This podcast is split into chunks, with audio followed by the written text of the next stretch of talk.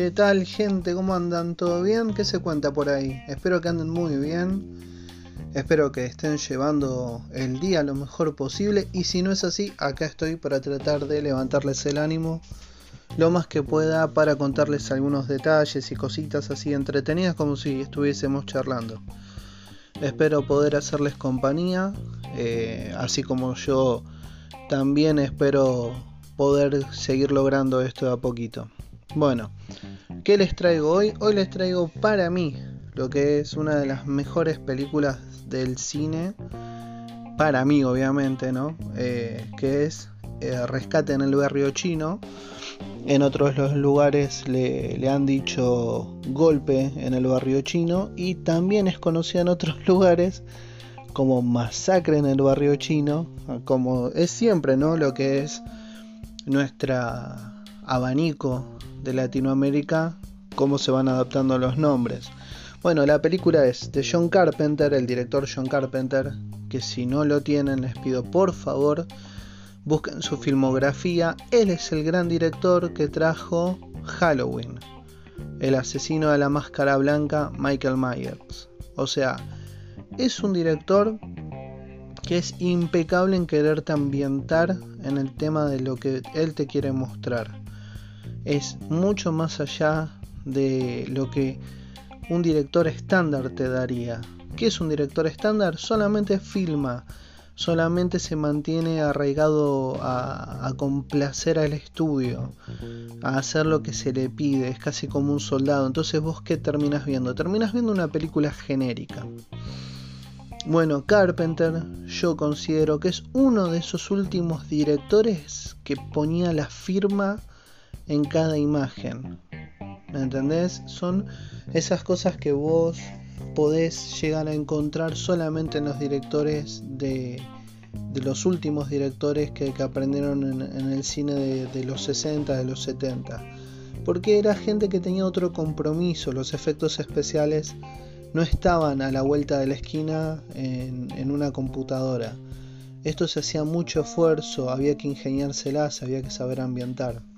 Pero bueno, volviendo al tema para no irnos muy por arriba de, por las ramas, eh, la película esta de, de Carpenter lo que te plantea es un hechicero que tiene 2000 años de edad y que se encuentra en el presente. Este hechicero es un hechicero chino y tuvo una pelea contra lo que se, se denominaría un dios, eh, Shin Chi, Shin Ti. Y lo que hizo es a partir de ahí lo tenía, lo, lo maldijo a que esté por siempre encerrado en el cuerpo de, de, este hombre que vaya envejeciendo, es su tortura. Imagínate vos estar dos mil años en, envejeciendo, seguís envejeciendo, pero no podés morir. Entonces lo, lo, dejó enterrado en su propio cuerpo. De eso es más o menos de lo que va la película. ¿Y cuál fue la joda, lo, la traba que le puso este dios? Lo que le puso fue tenés que conseguir una mujer de ojos verdes se case con vos. O sea, eh, le tenía que conseguir una mujer de ojos verdes que se case con él. Pero ¿qué pasa? Vos decís, sí, una mujer de ojos verdes no puede ser tan difícil de conseguir es difícil porque no solamente eso, elijo una mujer china de ojos verdes. No hay mujeres chinas de ojos verdes. O sea, se la puso arriba en una manera imposible. A su vez que en la película vamos a ver el porqué del partícipe de la aceptación que tenía que hacer este dios con respecto a aceptar a esta mujer de ojos verdes. Pues también podría ser que aparezca una, una cosa extraña de una chica china y de ojos verdes, ¿no? Pero bueno, no se da la casualidad esa. Eh, la película está dirigida por John Carpenter, tiene la actuación de Kurt Russell, que ellos ya habían trabajado en tres películas, que era una que es la de, bueno, yo les comento que trabajó Carpenter y Kurt Russell, era una dupla que trabajaron en La vida de Elvis, fue creo que si no fue la primera de Carpenter le pegan el palo, no, la primera de Carpenter fue eh, Asalto en el Precinto 13, que después hizo una remake. Pero fue Asalto en el Precinto 13 creo, pero bueno, con Carpenter y Carl Russell, que es el actor principal de Rescate en el Barrio Chino, Big Trouble in Little China, ellos hicieron juntos eh, Elvis, la vida de Elvis, Rescate en Nueva York y la película de terror suspenso La Cosa. Ya se conocían y eh, el estudio que ponía la plata para Rescate en el Barrio Chino, que era 20th Century Fox, agarró y les, recomendó a Carpenter si no lo querían conseguir para, esto ya que ellos se llevaban muy bien y obviamente que aceptó pero Carl Russell por si ustedes no saben eh, para aceptar este papel declinó la película Highlander para los que tenemos más de 30 o 30 y pico sabemos que Highlander eh, la declinó, declinó el personaje de John McCloud. Así que, perdón, de Connor McCloud, de Connor McCloud. Declinó el personaje de Connor McCloud, o sea, para esta película. La cosa es que la película esta a ellos les había costado 25 millones de dólares y les fue pésimo en taquilla. Únicamente rascaron entre 10 y 11 millones de dólares. O sea, perdieron toda la plata, aparte de una presión que le metieron a Carpenter impresionante para que termine la película en menos de una producción que tendría que ser de un año. Encima le adelantaron los tiempos. Pero bueno, la película, ¿qué es lo que tiene? Carpenter te va ambientando en esta situación de que tenés un personaje que es lo que serías vos, sos el testigo de entrar en un mundo extraño. ¿Qué es este mundo extraño? Que en el presente hay una guerra, una guerra que se podría decir casi hasta de otra dimensión, es otro mundo, o sea, esto es como un foco de lo sobrenatural. Está este hechicero, Lopan, que está buscando esta mujer, y Jack Burton, que es el personaje principal, que es solamente un, un, transportista que va y transporta comida y cosas así a lo que sería los dejos de donde se, donde se, donde se transporta la comida, que sería la parte de, de San Francisco, es a donde él lleva y tiene un amigo ahí que es eh, Dennis Don, lo interpreta Dennis Don, que interpreta a Winchi. Y bueno, él qué es lo que tiene? Hacen una apuesta, eh, perdón, yo había dicho, digo Wanchi, Wanchi, eh, que dice que por fin él está esperando después de hacer esta apuesta que, que Winchi pierde ante Jack Burton, le tiene que pagar. Y él no confía en, en Winchi. Le dice, después de todos estos años no confías en mí. No, no confío en vos. Dice, bueno, mira, yo voy, tengo que ir a buscar, viene mi novia de China. Y dice, bueno, yo te llevo. Y ahí es donde empieza la aventura. Eh, ¿qué, ¿Cuál es el detalle de este, de este momento que estoy contando? que la novia que viene de China de Winchi tiene ojos verdes. tiene ojos verdes. Bueno, ahí es donde comienza la aventura. Esto es eh, fantástico. ¿Por qué? Porque de acá arranca toda una, ramificación de, diferentes personajes, aventura. Y es una película que está muy bien combinada, lo que es la comedia, la acción, lo místico. Em, es algo que solamente el, personaje puede eh, abarcar de una manera completamente aventura. Es una aventura única esta película, es una aventura única.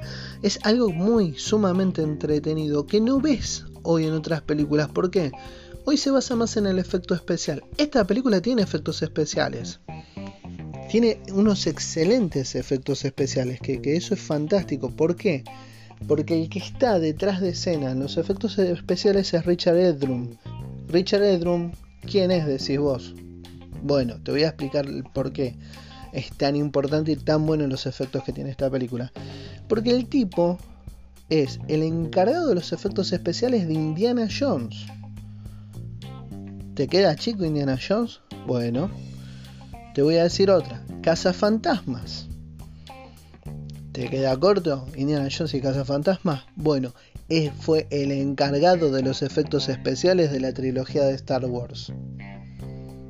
O sea, el tipo la tenía recontra, hiper mega archiatada y los mejores efectos especiales los tenés de ese tipo porque le pusieron mucho laburo, mucho sacrificio, mucho esfuerzo en Big Trouble in Little China.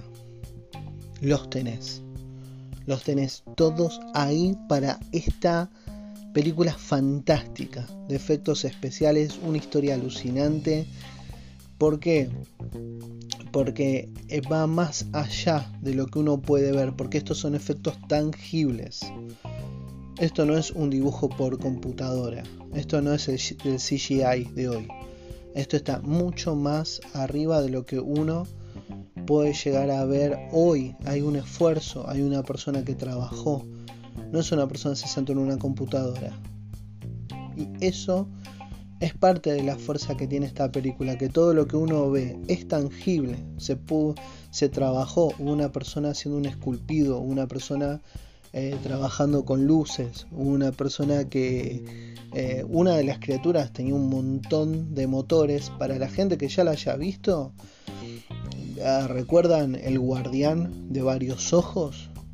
Bueno, eso yo por años de mi vida creí que era una cara eh, con maquillaje, porque es tan fantástico, hace los gestos, abre y cierra los ojos, se sonríe, hace burla, y por una fracción de segundos, y era una cara totalmente llena de motores por dentro, para poder lograr una expresión constante y fantástica. Es algo extremadamente bueno el trabajo que tiene esta gente en esas épocas, por eso uno abraza mucho lo que es el cine de los 80, porque estaban en el momento máximo. Pero bueno, a ver, yo muchas veces acá es de donde no sé si en los podcasts eh, hacerles unos dos audios que sería contar la película para que vos la puedas agarrarla sin spoileártela o la otra parte que sería contándote los detalles de la película porque también es muy bueno. Yo por ahora acá vamos a hacer la mezcla.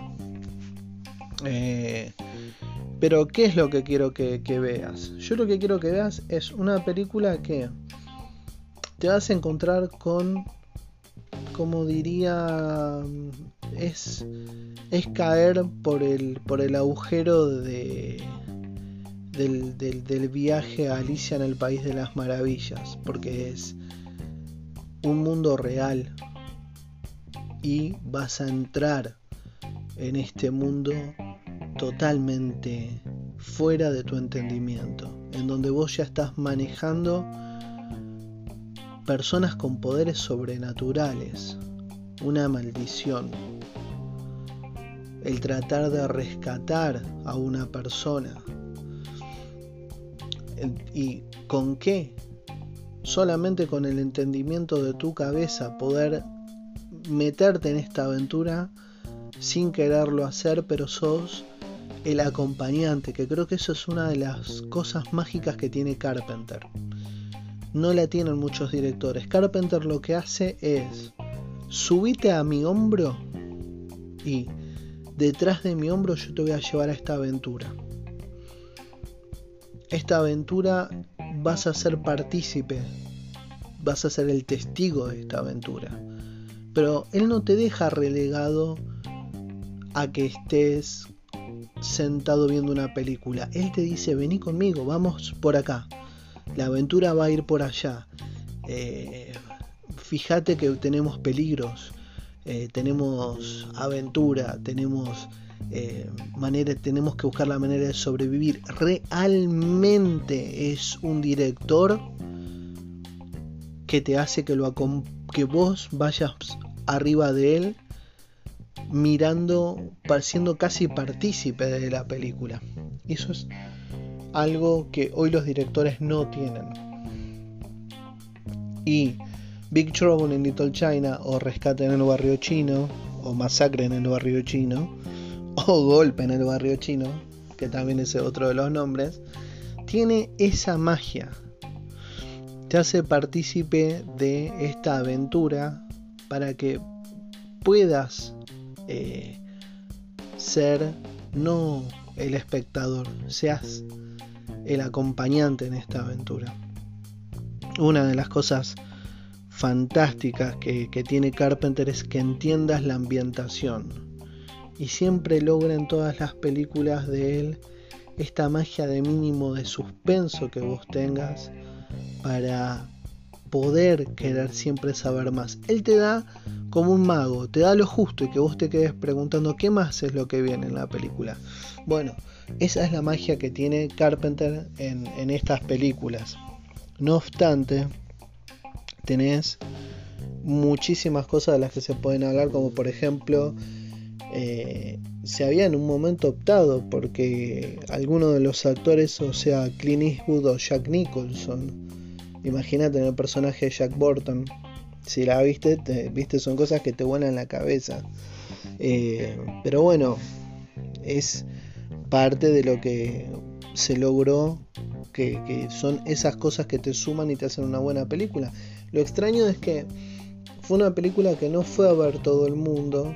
Es más, justamente como decía en un momento, perdió muchísima plata porque fue casi 25, más de 25 millones de dólares de presupuesto y solamente recaudó 11. Hoy la película es una película de culto. Em, parte de, lo que uno el, duele por ahí es que son películas que no son películas normales para la época. Y creo que también eso es parte de, lo que tienen las épocas, ¿no? Que se pierden muy buenas películas en mucha gente en la actualidad que no las conocen. Yo, si algo que puedo recomendar, es esta película porque es, para mí es una de las mecas. No obstante, Mortal Kombat nace gracias a Rescate en el Barrio Chino. Nace gracias a esta película. ¿Por qué? Vamos a spoilear a partir de acá también. Las tres tormentas Ustedes saben que son Raiden. Ustedes saben que el hechicero, David Lopan, es Shang Tsung en Mortal Kombat. O sea, y están. Uno se da cuenta al verlo. El escenario, la parte de la mística china, los hechiceros, la maldición. Tiene muy buen. Em, una muy buena historia, muy bien escrita, es una película que está muy bien dirigida y es como digo, es una aventura. Es algo emblemático en lo que es la magia de las películas de los 80. Pero bueno, esto es parte de lo que es Rescate en el Barrio Chino, o todos los nombres, no lo vamos a volver a repetir, o Big Trouble in Little China, que sería el nombre original. Parte de lo que mantiene esta película es toda su mística, toda su magia. Quitando eso, lo que puedo hacer es en parte irles contando detalles de, la película que solamente la próxima eh, lo, voy a tratar de vamos a hacerlo mejor, ¿no? Vamos a hacer una parte para que yo te endulce y te cuente mi visión de una película y la otra, la otra parte va a ser que yo te puedo contar detalles de la película. Si no queda tan mezclado y si vos se lo querés hacer escuchar a alguien más, pueda realmente entender eh, qué película le estás queriendo hacer ver o qué película estás eligiendo ver.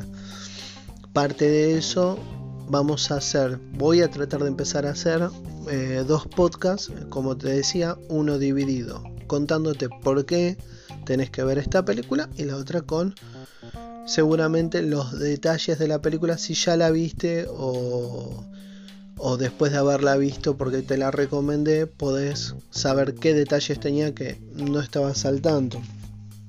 Bueno, eh, a partir de acá vienen los detalles, ¿está?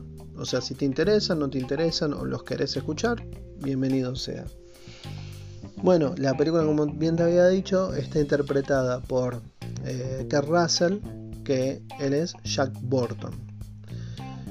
¿Y qué es lo que tiene Jack Burton que mucha gente piensa que él es el héroe? Y en realidad no es el héroe. Jack Burton no es el héroe.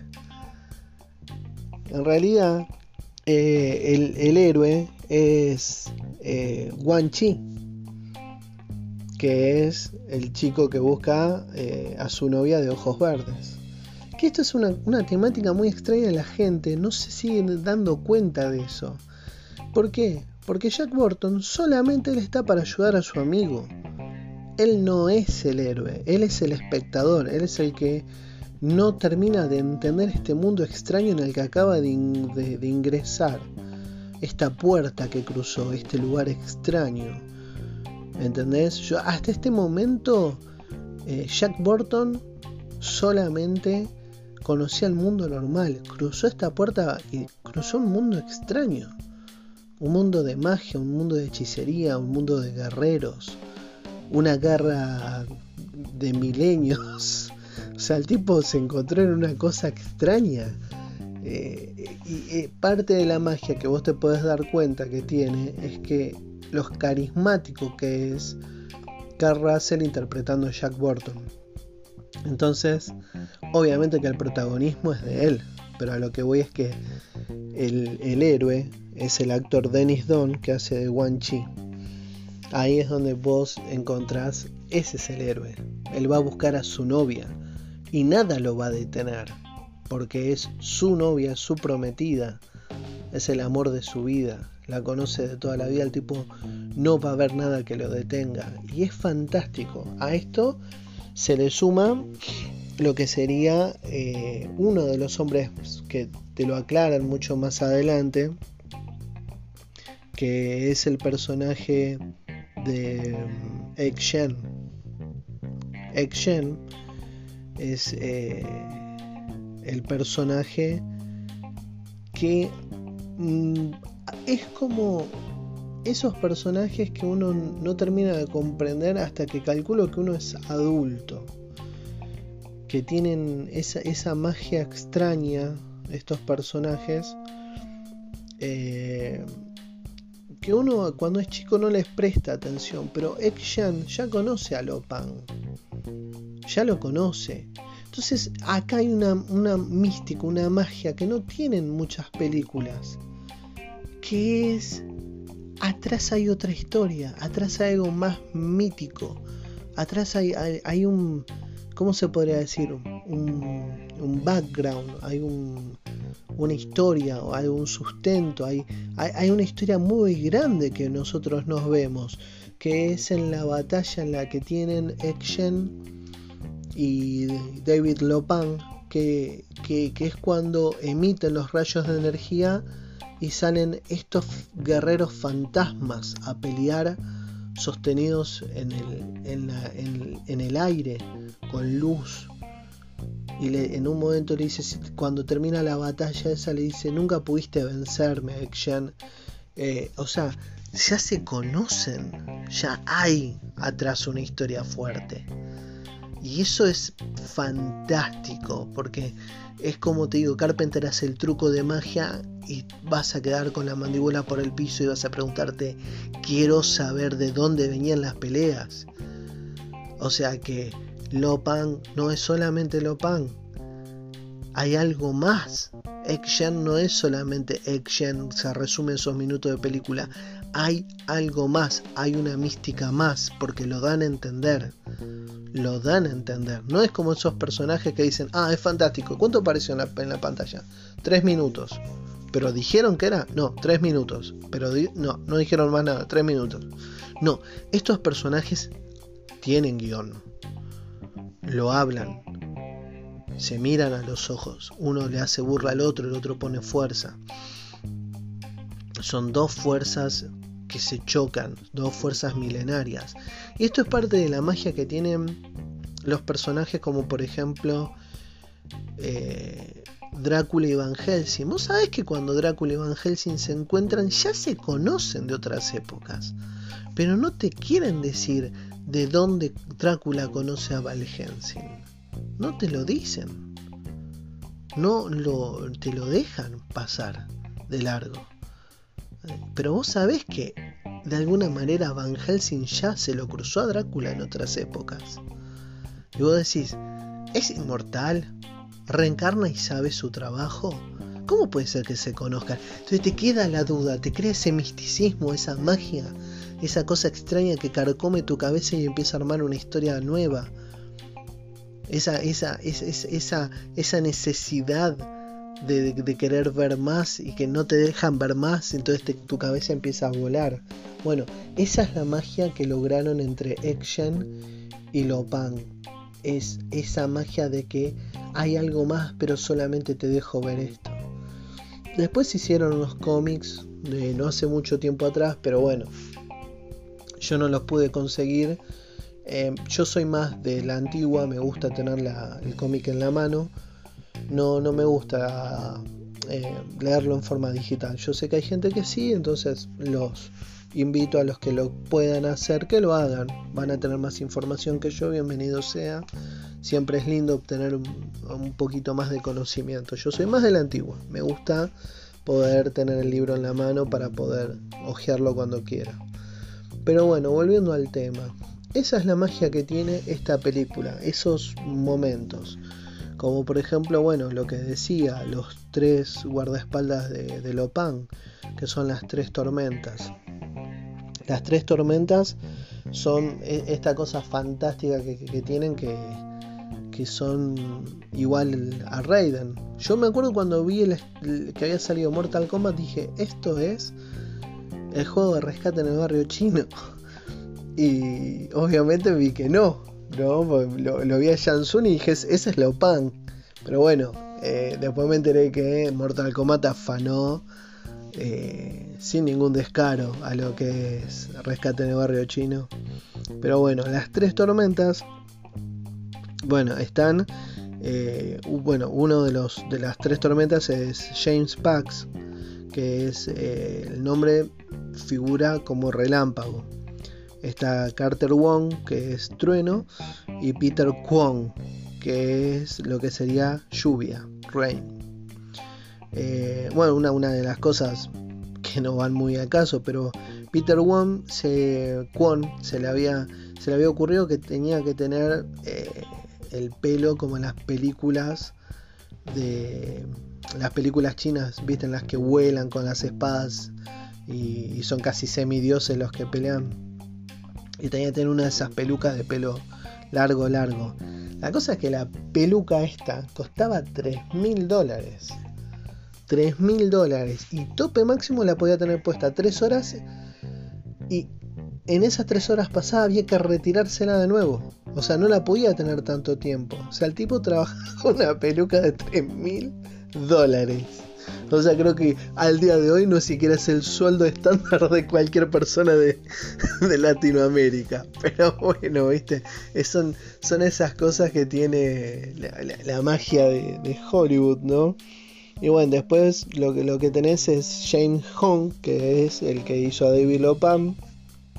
Y el tipo, eh, obviamente que tenía un maquillaje impresionante. Yo, vos sabés que pensé en un momento que, viste, cuando él, eh, digamos que es el, joven David Lopan, pensé que no tenía tanto maquillaje, porque uno lo ve y uno lo ve blanco, lo ve medio con un maquillaje. Entonces, bueno, tanto laburo no, pero el hecho de ponerle la barba, ese maquillaje medio blanco, eh, vestirlo, todo. Aparte tenía una plataforma que lo hacía que sea como 10 centímetros más alto.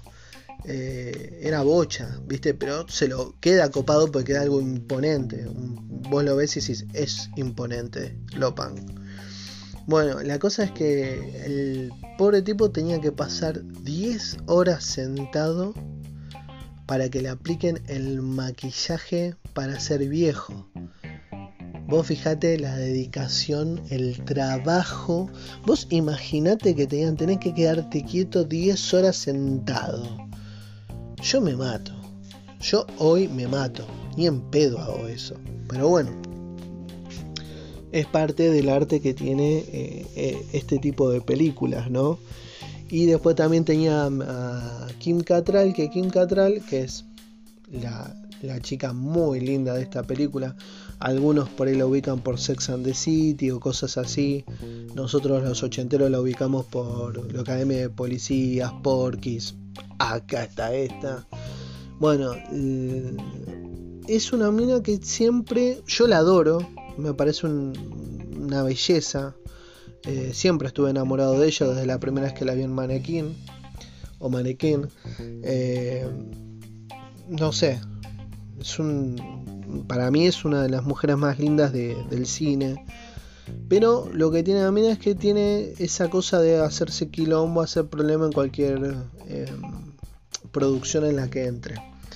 Y no obstante, en esta producción fue más o menos el mismo tipo. O sea, el estudio le había pedido a Carpenter que lo ideal sería tener una estrella fuerte en ascenso, si podía elegir una estrella de pop de, rock pop de, la, época, alguna cantante, viste, onda, qué sé yo, Madonna, Cindy Lauper, calculo que alguna de esas.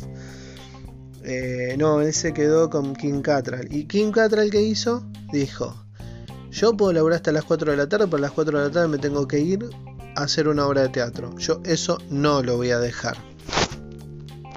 Bueno, obviamente aceptaron. Hay muchas cosas, por ejemplo, en, en Rescate en el barrio chino. O por ejemplo, ustedes si la vieron, por eso ya estamos hablando así amplio, ¿no? Eh, van a tener, por ejemplo, la escena del ascensor que lo van a ver acá Russell empapado en transpiración, pues dice, no, acá hace mucho calor. Bueno, acá Russell en ese momento estaba volando, tenía 40 grados de temperatura. Por contarte una, cuando ustedes vean la escena, la van, lo van a ver el empapado. Y después, bueno, hay muchas escenas que están cortadas que hoy por hoy la pueden ver en el Blu-ray. Como por ejemplo una escena extra al final, que, el camión se logra escapar. Pero son, son cosas muy, muy chiquitas que no, no, no, no, no, no aportan eh, grandes cosas al cambio de, material. Pero bueno, eh, eso es lo que tiene todo, todo la película así en general. De otros detalles medio pavotes que yo les, les puedo contar de, de esta película es que, bueno, ni hablar lo que es el fracaso que, Carpenter eh, hizo la película La Cosa y le fue mal, hizo Rescate en, el, eh, Rescate en el Barrio Chino y le fue mal. La cosa es que el tipo dijo, no laburo más con, productoras grandes, prefiero trabajar con eh, cine independiente, por así decir. Son elecciones, ¿no? Una vez que vos te hagas de plata, si te va bien, pero bueno, eso, es muy, muy privado, eso es del manejo de cada uno. Otra pavada que les puedo contar es que, por ejemplo, Kim Cattrall y la chica, que era la que hacía de la novia eh, de Wan Chi, eh, se llama eh, Susie Pay. Bueno, Susie Pay y Kim Cattrall, las dos tenían eh, ojos de color marrón, así que a las dos les tuvieron que poner lentes de contacto. Les lastimaban los ojos. En un momento a Kim Cattrall decía que lo sufría muchísimo. Pero bueno, ya sabemos que Kim Cattrall era de, quejarse por lo que sea, qué sé yo. Y lo extraño es que yo estuve buscando mucho, para mí me gusta muchísimo esta película, que por ejemplo Susie Pay, bueno, si la quieren ver, tiene revista Playboy de los 80. Ella fue una modelo de Playboy. No sale tan, tan linda como sale en Rescate en el Barrio Chino. Son fotos bastante porquería. Las fotos que le sacan, pues ella es mucho más linda. Eh, pero no hay conocimiento de qué fue de ella. Yo la busqué en varios lugares y no, no hay ninguna sola foto actual de ella. No existe. Dice que vive en San Francisco eh, la última vez que elogié, pero ella no, no se junta para las reuniones, nada. Y el actor James Hong, que hace de Lopam, él eh, hasta el año pasado, el año pasado, fue disfrazado de Lopan a una firma de autógrafos. Vos te le acercás y el tipo se maquilló de David Lopan. Es genial. La onda que tiene James Wong, yo le juro, viajaría ya para ir a darle la mano. Y un dato más que yo me olvidaba. James Wong hasta estuvo en la guerra mundial en serio. Fue soldado en la guerra mundial, en la segunda guerra mundial. Una locura. El tipo tiene una producciones por todos lados. Lo quieren ver, lo van a encontrar en eh, El Mundo Según Wayne. Lo van a encontrar en Seinfeld. El tipo está en cualquier cosa. Bueno, estaba en esta RIP de la que, que es con el chabón de Deadpool. Eh, eh, está ahí haciendo un papel re chiquitito que es una pena, pues es un actorazo, es un actorazo. Eh, tiene, tiene papeles por todos lados, por todos lados, es un actorazo. Me, hubiese gustado que lo tengan más contemplado, ¿no? Pero bueno, es, eso es parte de los que yo les podía contar lo, lo que es. Y como último eh, datazo que les puedo tirar de lo que es rescate en el barrio chino, es, por ejemplo, la música. Yo cuando era chico me encantaba el tema final. Hoy por hoy, pum, lo escribí, lo buscas en YouTube, listo. Eh, que es el tema cantado, no el tema con el que introducen la película. Que es eh, el tema se llama Big Trouble in Little China. ¿Quién lo interpreta? Lo interpreta The Couple The Bills, que es una banda. Está el videoclip, búsquenlo en YouTube. Bueno, en el tema final, ¿quiénes, nos lo cantan? Tommy Lee Wallace, y acá viene. John Carpenter, el director, está ahí cantando el tema. Y Nick Castle, y acá viene la cosa mágica que yo después de años me di cuenta. Nick Castle, ¿saben quién es? Vos me decís quién, ¿tu vecino, un amigo, un conocido? Sí, es un amigo de John Carpenter. Pero, ¿saben quién es? Es Michael Myers. Es el asesino de Halloween. Nick Castle que canta ahí en el tema. Y una vez en un comentario vi que le hacían burla y decía, ¿quién es eh, Adam Sandler? Porque se parece medio a Adam Sandler. Bueno, Nick Castle, Michael Myers, el asesino de Halloween, es el que canta el tema ahí con George Carpenter. Es un temazo, a mí lo amo, lo, escucho fácil, no sé, ocho veces en el año, pues un temazo. Mínimo la película esta la veo una vez por año. Pero bueno, era lo que les quería contar. Espero que eh, les haga compañía de alguna manera el, podcast. Y bueno, nos estamos... Eh, me están escuchando. me están escuchando en algún momento. Espero que sea de su agrado. Espero que les haya gustado. Y bueno, Después veremos si lo, planeamos un, poquitito mejor en, contar la película sin spoilear y después los detalles de la película dependiendo a ver qué salga mejor o los tiempos que yo pueda manejar. Pero eso es pura y exclusivamente mío, así que nada más. Los dejo, eh, espero que sigan bien, que estén bien, traten de que si el día fue feo, levanten el ánimo, Sí, con eso arreglamos todo, ¿no? No. Pero bueno, es, hay que tratar de ponerle optimismo, magia, es lo, que, lo poco que nos queda. Así que espero que les haya gustado y bueno, la próxima trataremos de seguir con alguna otra review o algo actual, algo depende de, lo que salga para el entretenimiento nuestro, tanto de ustedes como mío. Así que un cariño a todos, un abrazo, espero que sigan bien me están escuchando, nos estamos hablando y como siempre esto es de 30 para arriba. Nos estamos hablando.